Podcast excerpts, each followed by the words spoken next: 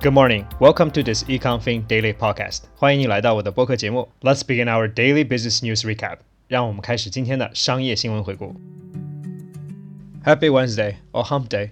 Today is February 9th, 2022. 今天是二零零二年二月九日。Yesterday was a happy day, especially if you have watched the Olympics.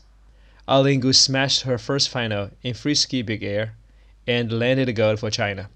So let's take a look at some of that stories in today's episode. One minor change for today's episode. In addition to the headlines, I'm also going to share with you some of the excerpts from these reportings. I hope you will enjoy that. 今天和往期的节目不太一样，除了在关注所谓 headline 的同时呢，我也想和大家分享一下一些报道里的小故事。希望你能够喜欢今天的 episode。The first one is from Reuters. Freestyle skiing Gu lands big air gold. China moves to top of medals table. Apparently, Eileen is still a kid who listens to her mom. And here is the quote from the reporting. So my mom called me before my last jump and she told me not to do the 16.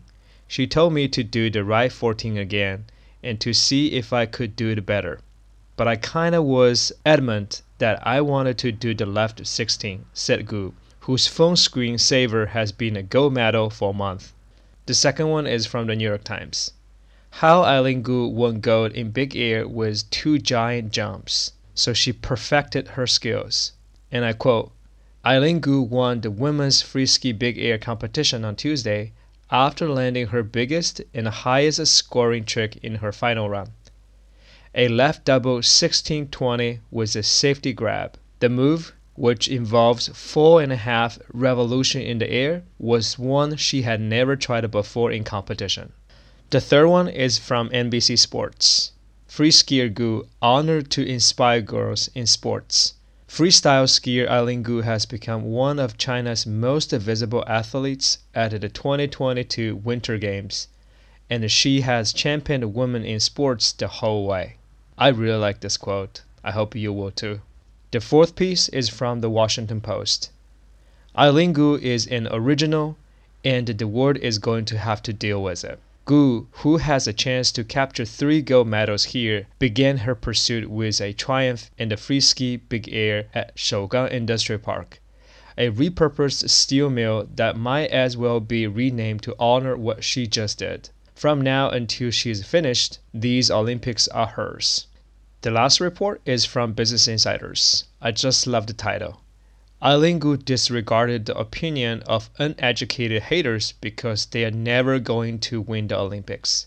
And I quote, My mission is to use sports as a force for unity to use it as a form to foster interconnection between countries and not use it as a divisive force. She continued, That benefits everyone, and if you disagree with that, then that's someone else's problem. 好，这就是今天的新闻摘要。你可以在今天的 show notes 里找到这些摘要的简介，也可以参考同名公众号里的完整版。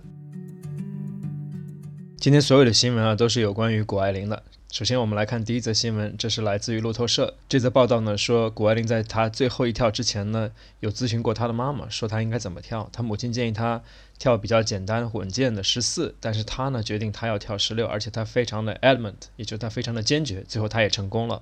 第二则新闻呢来源于《纽约时报》，也是讲述了她最后一跳的这个过程。最后一跳呢，她跳了一个所谓的 left double sixteen twenty，也就是向左旋转四周半这样一个在空中的表现。这个动作呢，在以前的比赛里他都没有做过，但是他决定进行一个大胆的尝试，最后呢，他成功了。第三则新闻呢，来源于 NBC Sports，这则新闻呢，非常的 positive energy，也就是用中文说的正能量。他说呢，谷爱凌已经成为了本届冬奥会中国队最耀眼的明星，同时呢，他也将鼓励更多的女性参与到冬季运动这项项目里来。第四则新闻呢，来源于华盛顿邮报，这个标题呢，我非常喜欢。他说呢，谷爱凌是一个非常真我的这样一个运动员，他已经受到了全世界的瞩目。同时呢，他也将自己的名字留在了北京首钢 Industrial Park 这个运动场。最后一则新闻呢，则来自于 Business Insider。这则新闻是说呢，谷爱凌对那些网络上对她不友善的人真是不屑一顾，因为他觉得呢，这些人并不能赢什么，所以他们只能在 cyberspace 说一些很难听的话。他希望呢，用运动作为一个桥梁来连接不同的人和不同的文化。这个话说的真是非常好。在最后一个部分，我们来看一下今天这些主要的单词。在第一篇新闻里要注意的词是 adamant，adamant，它的英文解释是 refusing to be persuaded or to change one's mind，也就是固执的、意志坚定的。第二篇新闻里要注意的词是 revolution，它的英文解释是 an instance of revolving，也就是旋转的意思，它就是 revolve 这个词的名词。第三篇新闻里要注意的词是 champion，champion，它的英文解释是 support the cause of or defend。这个词我们名词都很熟悉，是冠军的意思，但这里是动词，它的意思是支持和鼓励。第四篇新闻里要注意的词是 triumph，triumph，它的英文解释是 a great victory or achievement。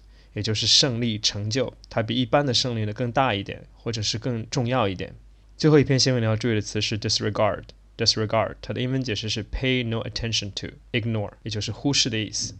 你可以在今天的 show notes 里找到这些英文单词的解释，希望他们能帮助你更好理解前面的新闻解读。That's all for today's program. Thank you for listening, and I will see you tomorrow. 非常感谢你的收听，我们明天再见。